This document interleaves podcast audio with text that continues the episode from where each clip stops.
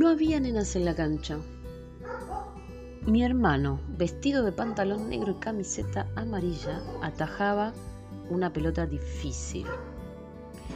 Había pibes de un lado y pibes del otro. Yo miraba desde el córner y sentía un hormigueo en las piernas. Se movían solas, como cuando suena alguna canción y tu cuerpo se mueve antes de que vos sepas que la estás escuchando. Quería ponerme botines, me parecían hermosos, hermosos. Lo mío no era el arco, era la flecha. Me gustaba atacar, gambetear, correr con la pelota atada. Me sentía el Diego, cuando jugábamos en la vereda de casa con mi hermano y sus amigos. No sé si mi hermano estaba tan contento como yo de participar en esos duelos de vecinos. Un día corríamos de una punta a la otra y recuerdo mi camisa manga corta, tramada, amarillita, que quedó aplastada a la caca de una perra. Ella no tuvo la culpa fue armado por mi hermano. Recuerdo haber detectado el momento en que medía mi caída. Sus ojos me miraban fijamente, casi ensangrentados de rabia para luego mirar a un costado. Calculaba y apuntaba, como quien apunta a los muñequitos de las máquinas, intentando agarrarlos con una mano mecánica. Así. Yo tuve menos suerte que esos muñecos, porque caí en medio de caca fresca. A ellos casi nadie los toca.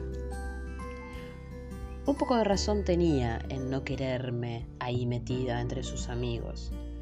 Si bien a mí no me importaba que me dijeran varonera, probablemente a él le haya hecho sufrir un poco con esto de la protección del hermano mayor a la hermanita.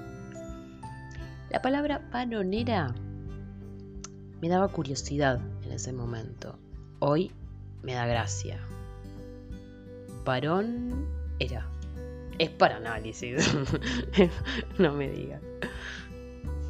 Yo era una nena que quería jugar al fútbol y que intentó convencer al director técnico del club, al que iba mi hermano, para que me pusiera en el equipo. Prometía ponerme una gorrita para que no se note mi pelo largo y recuerdo haberle mostrado mi masculinidad tomando del pico de una botella de gaseosa. Parece que el requisito sine qua non de esa época era ser varón. Recuerdo que mi preocupación en caso de convencerlo era la de mi piel roja cuando lo exponía al sol. Tan blanca era que entre el esfuerzo físico y el sol se me hacían manchas en la cara. Y pensaba que eso no era bueno del fútbol, porque me afeaba y quizás esa cara moretoneada no les gustaría a las otras nenas. Esto era en mi imaginario, porque en la canchita no había ni una nena. Va, sí, una, yo.